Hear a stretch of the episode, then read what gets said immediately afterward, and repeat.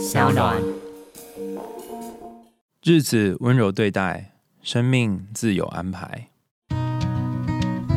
嗨，欢迎来到我的森林，我是很可爱又很可口的海苔熊。海苔熊心里话，在这里陪着你。各位听众朋友，大家好，欢迎回到海苔熊心里话，我是海苔熊。身为一个睡觉系的 podcaster，一直想说我们要来接什么样床垫枕头的夜配。我发现你各位真的不要随便和宇宙下订单，因为你一直在嘴边叨叨絮絮念的东西，到最后通常都会实现。前几天我们家干妈就帮我送来了叶配的那个床垫，它长得非常像一个巨大的巧克力卷，那个颜色也很像，就是有芋泥的颜色跟类似巧克力的颜色这样。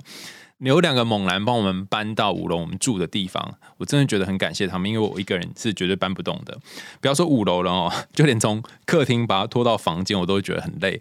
然后我觉得很奇怪，因为他那个我说到床垫啊，它其实非常非常的小，就是也不能说小，就是没有想象当中那么巨大。可是为什么会这么重呢？哈，后来还知道说，哦，原来它是经过真空包装，就它其实大小大概就跟三人沙发长度差不多。然后细细长长的，就是不是那种很巨大，你觉得扛起来呃更没有办法扛，会压过你整个人的，不是哈，就是其实蛮小的。然后进来我就把它拖拖拖拖拖到我的房间里面，结果把那个真空包装割开之后，哇，它真的就像那个哆啦 A 梦的放大灯一样，还原成一个超级大的独立筒床垫。然后我突然很感谢那个用心包装的。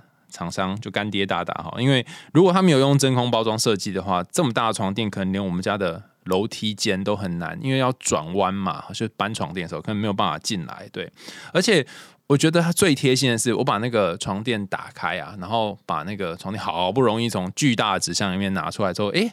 发现怎么东掉了一个神奇的东西。我一开始想说这到底什么东西？为什么会掉一个这很像是塑胶片的东西？哦，后来就意会出来说，哦，原来是让你来拆这个床垫，因为这个床垫外面是塑胶套嘛，然后真空包装，所以它必须用个塑胶东西把它套住。那你如果用刀片割的话，就非常容易在割的时候割到床垫本垫。所以我觉得它很贴心哈，就给你一个塑胶的类似刀片的东西，让你可以割掉外面的塑胶套膜，但是不会影响到里面的床。垫，因为床垫一个通常都不便宜嘛，哈，你割的时候也不会因此而感到心疼。好了，我知道大家听到叶配都很想要赶快转走，但是我想要讲的这段经历，大概你这辈子不会再遇到哈，所以我觉得各位可以再停留一下下哈，你就会听到一个很神奇的经历，很神奇吗？对我觉得算蛮神奇的。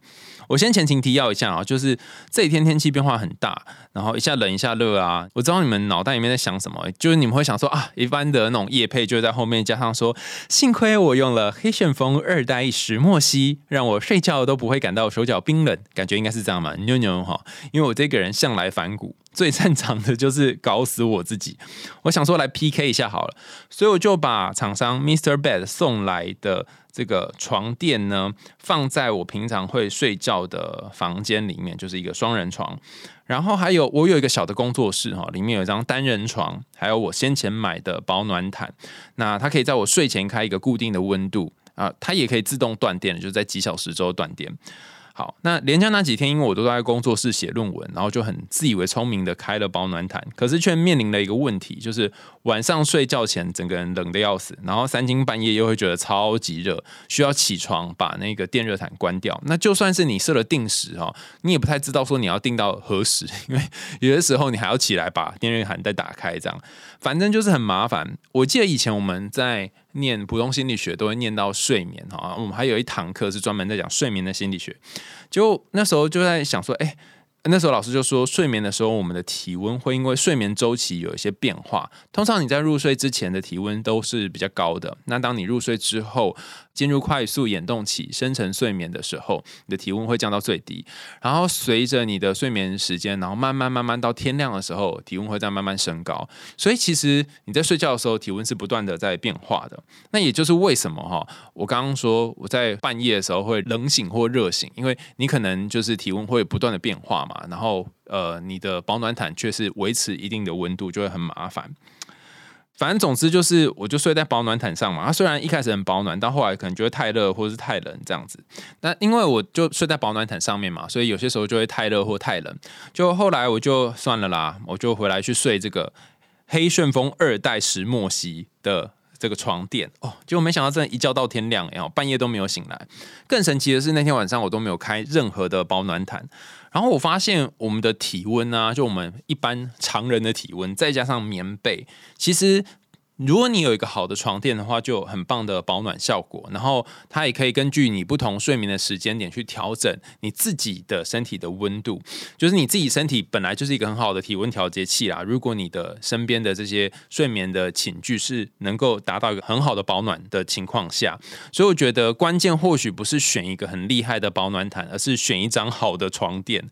除此之外，我知道有很多过度努力的朋友都跟我一样有肩颈酸痛的问题。每次去按摩的时候，师傅都会说我的背硬的跟石头一样。有时候我还偷偷问师傅说：“我这样子按哈，到底有没有用？要按到什么时候啊？”然后师傅就跟我说：“我跟你讲哈，如果你的床垫呐，还有睡眠租数都没有转变的话哈，你可能一辈子都要来找我。”结果换了这个。Mr. Bed 的床垫之后，大概睡了半个月，到目前为止没有肩颈酸痛的问题，而且重点是早上起来精神超级好的，就是你会有一种带来新盼望、开启新的一天的感觉哦，真的是世界上最幸福的事情。然后我觉得 Mr. Bed 这个平台它有趣的是，里面它不止卖他们这家的。呃，单一品牌的床垫，还有各式各样不同品牌的床垫，你光进去按床垫就各种不同的选择。所以，如果你觉得哎，这个睡了有点不习惯，然后你可以再睡睡看别的。我现在睡的这个黑旋风二代石墨烯，它其实比较有点类似啊。古时候在睡那种硬床，就它不是那种睡了会让你整个人陷下去的，而是会让你觉得整个背是被撑起来的，所以你不会觉得哦，怎么睡起来好像软啪啪的感觉。所以如果你是习惯睡硬床的，或是你习惯睡那种支撑力比较高的床垫，我会蛮推荐这一款。那如果你想要睡其他感觉的哈，你也去可以去他们官网看看哈。那他们有实体的店面，在我记得好像在细致桃园好都有一些分店，那大家可以去瞧瞧这样子。就是我。自己也常听别人的 podcast 嘛，然后就会发现，因为有一些 podcast 会夜配别的产品，我就想说，我每次在听的时候都觉得说，嗯。这个厂商竟然还花钱来夜配，他一定就把钱花在行销上面哈。但我就去查这个床垫的价钱啊，就是觉得哎，还蛮意外的。就是我原本以为一个床垫的价位可能就是在两万块到三万块左右啊。那先前不是还有新闻报说某知名明星他的床垫是几百万嘛？结果没想到我上网去查，就是单人床的床垫好像不到一万块就有了。所以其实我想说，哎，为什么会这么便宜？到底是发生什么事？会不会是偷工减料这样？就去查。查了一下，原来他们是全台湾最大的床垫制造商，然后所以他想要利用一种高 CP 值的方式提供给各位，然后想要给台湾这块土地的伙伴们一个好的睡眠体验。里面还有非常多精美设计的欧风家具啊、桌子啊、沙发之类的，我还甚至发现。其中有一张沙发，就是我最常去的那间智商所，然后提供的沙发。我每次只要去他们那边在候诊的时候呢，还没叫到我就会睡着。所以，如果大家对于一个好的沙发有兴趣的话，也可以去他们家。逛一逛，这样好了。我要讲回来，有一句刻板印象很重的俗谚，叫做“每一个成功的人背后都有一个默默付出的女人”。我觉得这句话应该改成“每个健康的人背后都有一张默默支撑他的床垫”。其实人生真的很辛苦，有时候走着走着，你会觉得说，好像没有人可以理解你的辛苦，没有人可以真正包容你。好多时候，那些付出最后都只能换来一场空跟泡影。我曾经写过一句话，叫做“别人都说你好勇敢”。别人都说你很坚强，那是因为你知道，当你脆弱的时候，没有人会接住你。我希望当大家有这种想法的时候，你可以看看自己在睡觉的这张床，所有的人都有可能背叛你，但是你的床不会，它跟数学一样，不会就是不会。它在你累了一整天之后，觉得没有人能够理解你的时候，它会好好的接住你。所以你也可以给自己一个被接住的机会。好，天哪！我这个叶配怎么会写这么长呢？表示我这边睡起来真是很有感哦。大家可以去现场体验一下。那么在哪里才找得到呢？哈，你上网搜寻贝德先生，贝是一倍两倍的贝，德是得到的德哈。Mr. Bed 就是床垫先生的概念哈。Mr. Bed，然后他有卖各式各样不同的床垫跟沙发，所以大家可以到官网找一下。那也有实体店面，大家可以去体验看看。好，接下来我们要进入今天的正题啦哈。呃，我们标题写说哦，睡不着的伙伴可以点进来。除了刚刚前面讲的，你可以去试试看这床垫之外呢，我们今天还特别安排了一则故事。那这则故事呢，是多年前出版社推荐我的一本书，叫做《大人的床边故事》里面的一则。然后我希望选这一则故事出来。呃，也是期待大家可以把这种生活的方式。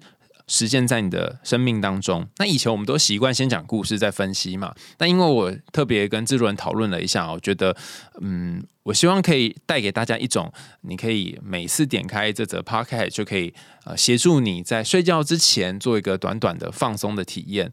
所以我就把我们。平常节目的顺序做了一点调整，我会先解析一下这个故事，我想要跟大家分享的是什么，然后我们再来讲这个故事。那这个故事它其实没有什么特殊的剧情，就是一个很简单平常的内容。而这一本大人的床边故事里面，通常都是满满的这种日常琐碎的小事。可是蛮奇怪的哈，它是在呃国外的一个 podcast，然后它呃每一天更新这些日常琐碎的小事。却很意外的，呃，得到大家非常多的回响。许多的大人们都说，听着这个主持人的声音，然后再讲这个床边故事，就觉得哇，非常的好睡。但因为他用的是英文版的哈，所以。我想，那我们就念念看中文版的试试看。那大家可以等一下呢，我们分析完这个故事，讨论完这个故事之后，我会说啊，我们进故事喽哈，然后就把手机放在旁边。那我希望大家可以在 还没有听完故事之前就可以睡着了哈。一直以来都希望可以实践这个目标。那如果你听完了也没关系哈，你可以重复再听听看，让这一个小小的故事陪伴你一起进入睡眠。其实睡眠是一个很特别的东西，尤其是睡前的故事。通常呢，你要选择你听过的。故事，或者是选择那种不太会进入剧情太深的故事，所以这个故事就算没听完也没关系。这种心情，然后抱着这种心情来听，或许你就会睡得比较好。那我们现在聊聊这个故事。这个故事在谈的是我们要如何关注日常的微小幸福。那我想跟大家推荐一本书，叫做《踏实感练习》。那这本书呢，其实是国外的一个企业教练跟大家分享他在这段人生当中哦，他自己经历了很多的情绪上面的侵扰，然后各式各样的人生生涯起伏。他后来分享了他能够找到生命踏实感的六大原则，包含接纳、临在。耐心、脆弱、廉洁和运动。那因为我第一次念这六大原则的时候，觉得哦，有好多都是以前跟大家分享过，很常见哈。所以我想说，哎，那不如我就跟大家分享其中几个我比较有感的部分好了。第一个是有关于临在哈，那他呃分享这个概念呢，是 Stephen Heine 他呃在。他的治疗方法叫做 ACT 哈，承诺与接受疗法当中，呃，提出的一个很重要的指标。他说，有些时候我们花一辈子的时间去抗拒自己面对的现状，可这抗拒本身并没有办法让你变得更自在，反而让你。整个人就精神疲惫，所以如果你发现你的人生正在内耗，就是燃烧在某一些事情或某些人身上的话，你可以想想看自己现在到底在抗拒什么。那接纳这件事情非常的不容易，可是你可以先让自己看清楚目前面对的是什么。比方说，你开车开开开到一半，然后发现诶是红灯，然后你就看着这红灯，你可能本来要发怒。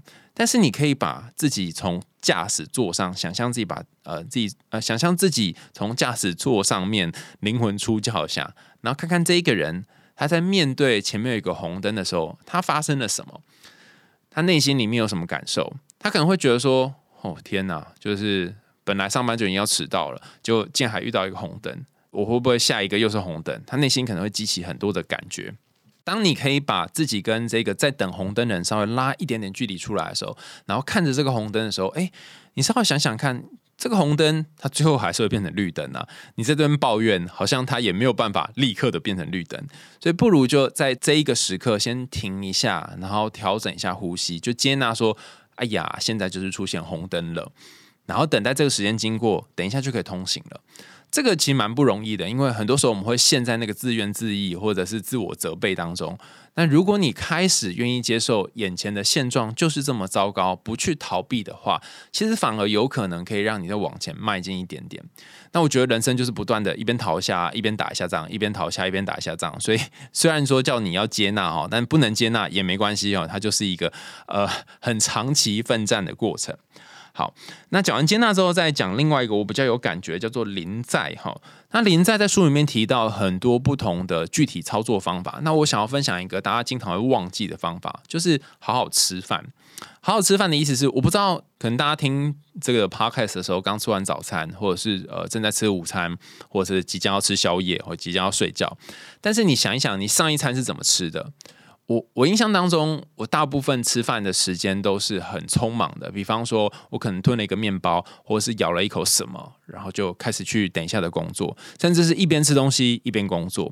那其实这对于消化是蛮不健康的。但除了对消化不健康之外，你也没有好好的投入在这个吃东西的历程里面。甚至我我前几天请我朋友去帮我买了一个那个。基隆很有名的连珍芋泥球，那因为它非常好吃嘛，而且特别从基隆买回来。可我早上每次出门的时候都很匆忙，所以我就是塞了两三颗在嘴巴里面，然后就出门了。然后走到捷运站的路上呢，就嘴巴咬了很多个芋泥球嘛，我就觉得好后悔哦，就这么好吃的东西，为什么我要这么匆忙的吃它呢？所以其实当你可以停下来，好好的享受一个东西的时候，它的美味程度是会加倍的。先前柯彩晨来我们节目上面有分享。四十余家，好，那里面就有谈到说，其实我们如果可以把日子，啊，在过日子的时候，啊，多花一点心思在你经历的这件事情上，那你就会比较能够感觉到生命当中的愉悦。那以上这段也不是随便讲的哈，之前也跟大家分享过嘛。当你可以去品味你的人生，哈。呃，英文应该是 saver 吧，哦，我不确定有没有拼错。当你可以去品味你的人生的时候，通常你的生活满意度也会变得比较高。那刚刚讲这个研究呢，其实有很多的呃论文里面都有谈到，那越没有办法品味的，过得越匆忙的人，通常你就会人生过得越焦虑。所以我觉得你可以多创造一些。多创造一点临在的现场，你就可以想象你正在面临这个面对这颗芋泥球，正在面对眼前的面包，然后试着把全部的你去投入这个你眼前看到的东西当中。那还有一个方法是，呃，还有一个跟临在有关的方法是，呃，昨天吧，昨天我跟呃 KP 去听小球的演唱会。那我在听演唱会的路上呢，因为晚上风很冷嘛，哈，然后我就跟 KP 分享说，哎。种天气很冷，我好像有点穿的太少了。然后 K P 跟我讲一个秘密，他说 大学的时候有一个老师跟他说，他这辈子都没有用过健保卡。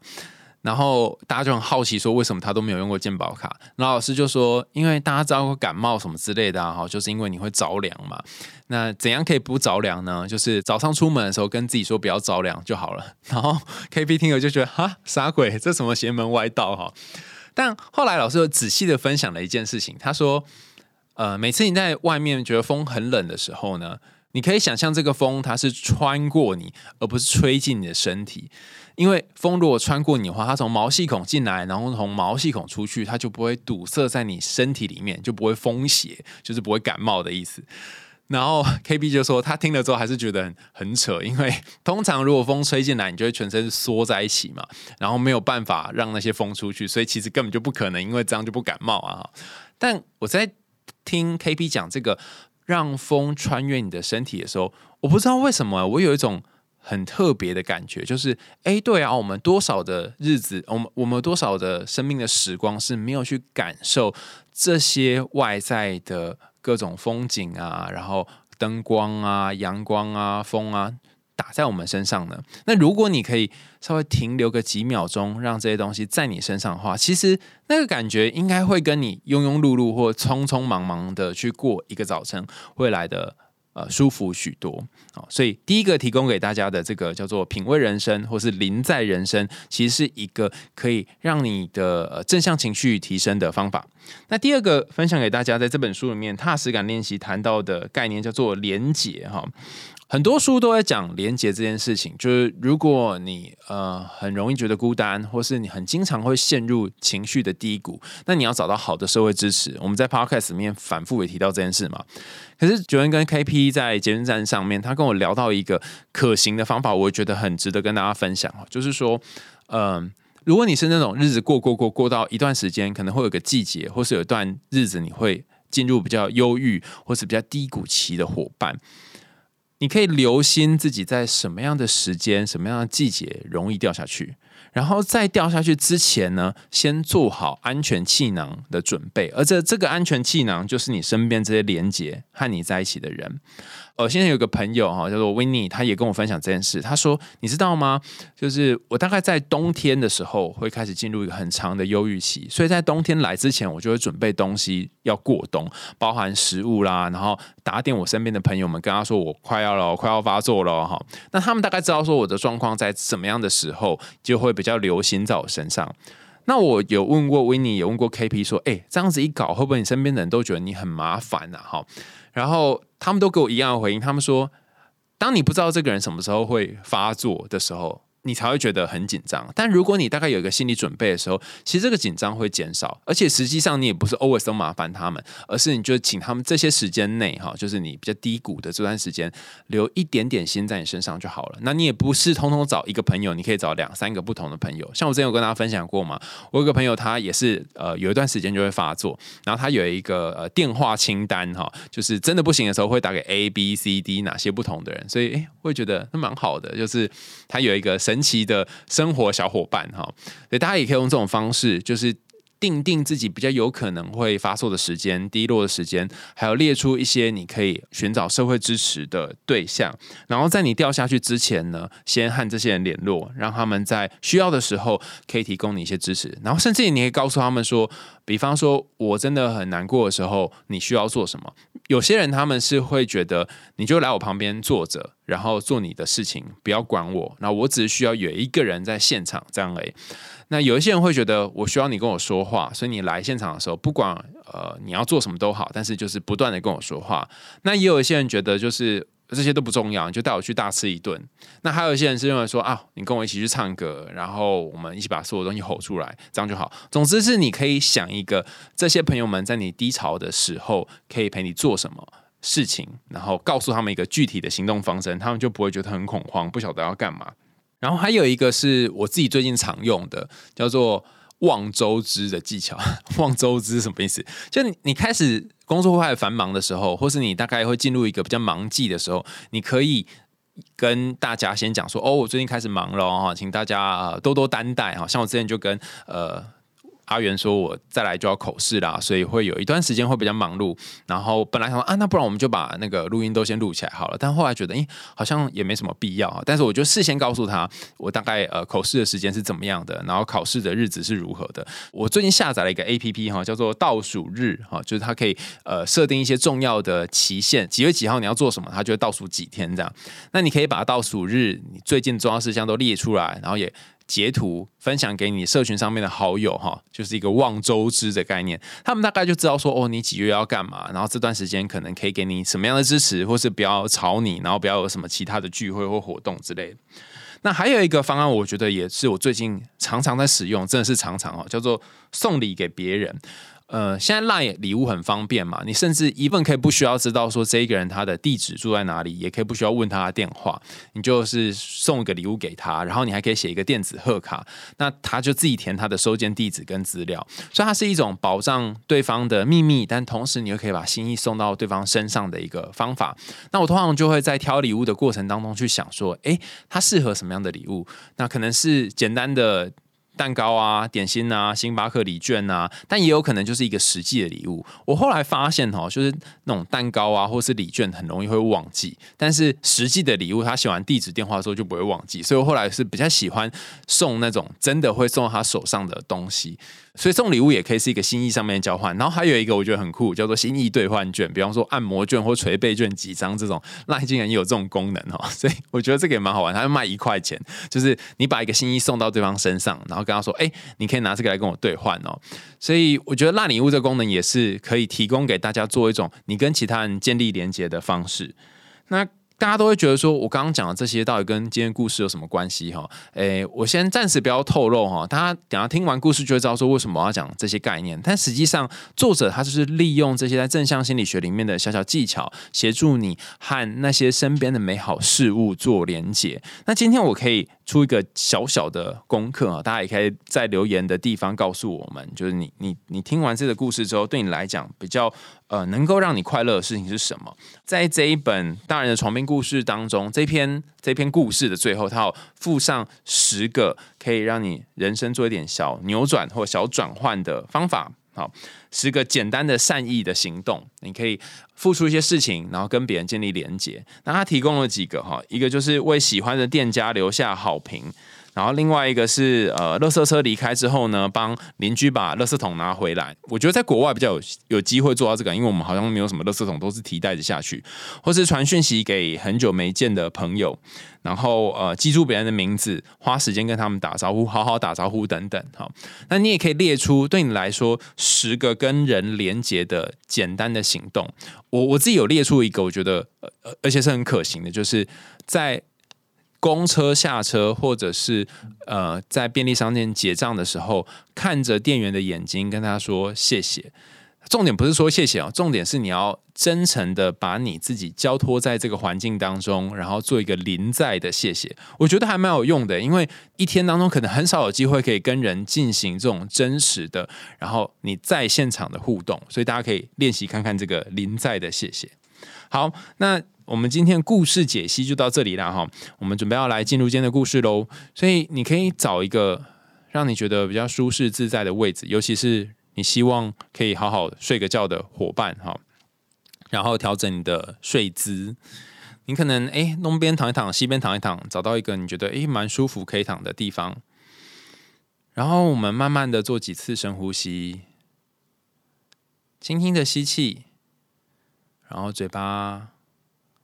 轻轻吐气，每一次吸气的时候，感觉气息经过你的鼻腔，然后到你的肺部，然后充满你整个身体。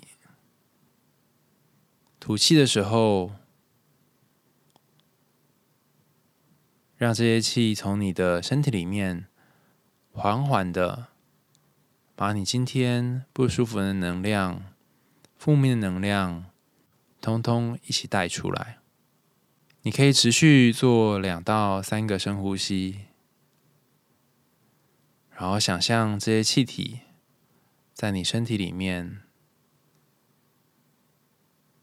慢慢的流转，把温柔的东西吸进来，把僵硬的东西吐出去。把平静的自己吸进来，然后把焦虑的自己吐出去。试着透过呼吸放松你的肩膀、手臂、手肘，放松你的背部、臀部。大腿、小腿，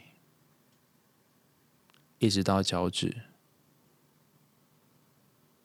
你感觉到身体非常非常的放松，非常非常的放松，非常非常的放松。我们要来讲今天的故事喽。今天天气很好，天刚破晓，我看见明亮的蓝天层层在高积云后面，那些云看起来像是风起时湖面上的涟漪。咖啡就摆在我旁边。在门廊上冒着缓缓的蒸汽，浓郁的咖啡香气夹杂着青草的香气，以及生长在以及生长中的菜园的味道，特别的好闻。过去的几个礼拜，天气变得比较温暖，但一直到今天，才有一个舒适而温暖的早晨。而且不知道为什么，我刚起床就知道了。有可能因为我从敞开的窗户里面，有可能因为我从微微打开的窗户里面从缝隙当中闻到空气有一点不同，也可能是因为我听得出来，温暖的空气当中鸟叫声有点不一样了。但在我张开眼睛之前，我就知道这会是一个美好、明亮的早晨，而且真的就是这样。我安静的坐着，没有任何的计划，慢慢的啜饮，然后看着天色的变化。我看到对街邻居阶梯上饲养的猫咪，猫咪在他家前窗的沙发椅背上面来回的踱步。它是一只淡黄褐色的暹罗猫，眼睛与耳朵周围有深棕色的斑纹。最后，它坐下来，看着鸟儿在街上的老树枝之间来回的跳动。我看到我家的花盆旁边有一张小小的字条。当我发现的时候，其实已经是在喝第二杯咖啡了。这是一张带有着污渍的纸条。我抬起一边的眉毛，困惑了一会儿。我心想：我掉了什么东西吗？可能是一封信吗？还是从我口袋里面掉出来的购物清单呢？我移开花盆，对着一张用墨水字迹写的纸条微笑，上面写着：“替你的门廊种点花吧。”纸条下面还压着三袋种子，都是花的种子，不同的种类，颜色各不相同。我笑了一下，把种子拿起来，看了一下街上，仿佛给我礼物的人还在看着我。我突然想到一个老朋友，他很会不着痕迹的送人礼物。有一次，他在一个空的玻璃罐里面放了我很喜欢的小饰品，藏在我的橱柜后方。我花了好几个礼拜才找到。有一天半夜，我穿着睡衣和拖鞋去找点心吃。当我发现那个罐子的时候，我感觉好像有一个人给了我一个神奇的物品。它不只是饰品，还给了我一项礼物。这项礼物就是惊喜。我低头看着在花盆旁边的种子，摇了一摇，种子在纸袋里面发出满意的声响。我现在也有一样的感觉。我心里面想着，如果我今天也试着给别人一点惊喜呢？我把杯子和种子带进屋里面，然后做了一点点计划。前几天我烤了一些马芬，加了很多罂粟籽与柠檬。把几个马芬放在旧的饼干盒里面，然后绑上缎带。我家附近有一些邻居，他们很喜欢吃我烘焙的蛋糕。前几天。我在图书馆前才看到一位邻居，现在是他们在大学的最后一个学期了。他们桌上堆叠了许多的书，旁边都是笔记。我在盒子旁边放了一张纸条，上面写着“读书点心”。几分钟之后，我把这盒马芬放在他们家的前廊，然后就上街往便利商店与街角的咖啡厅走去。我注意到在杂货店前的停车收费码表的时间到了，所以我就从口袋里面拿出几个零钱投进去。我还到花店买了一小束的小雏菊跟水仙，拿到书店里面。书店里有一个书架，摆满了历史小说。我把我买的这束花放在其中一排书末端有个空位的地方，然后我在花的下方留了一张纸条，说。送给你的。我走过公园，捡起几张纸屑，然后在鸭子的喂食器当中丢了一点零钱。带着两个小孩的爸爸在表演抛接果汁盒。我停下来帮小孩绑鞋带，打开一包饼干给他们吃。我帮拿着很多货物的人扶着那个开了一半的门。我帮他捡了掉下来的笔。我替一只坐在。商店外的狗拍了一张照片，然后把这张照片传给一个很久没有联络的朋友。我帮一个快递员指路，跟他讲要怎么去他想要去的地方。我把一颗滚出来的球直回学校的运动场。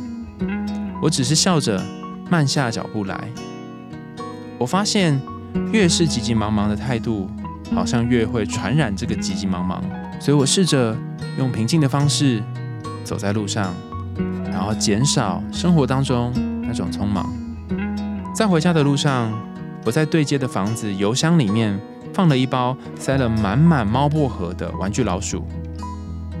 那只靴罗猫在它的沙发上的位子看着我，它停止梳毛，尾巴快速的弹了一下，有点像是回应我送给他的礼物。回到家里，我把几张报纸铺在餐桌上面，然后准备种花。之前我曾在一家小美宿舍停留了一下。买了亮色的花，我把花盆上面的灰尘擦掉，漆上明亮的颜色，涂着我想要的设计和图样。我在花盆里面放了一些培养土，从每一袋种子里面各拿出一些种下去，想着它们开花会长成什么样子。陶本里面有三道小小的彩虹，想着它们开花会长成什么样子。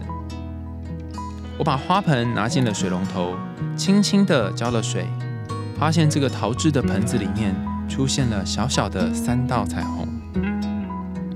然后我把这盆花放在前门楼梯的底盆上面，我用刷子在花盆上面画上一个口信，并且并且把那一面转向街道，这样送我礼物的朋友经过的话就可以看到了。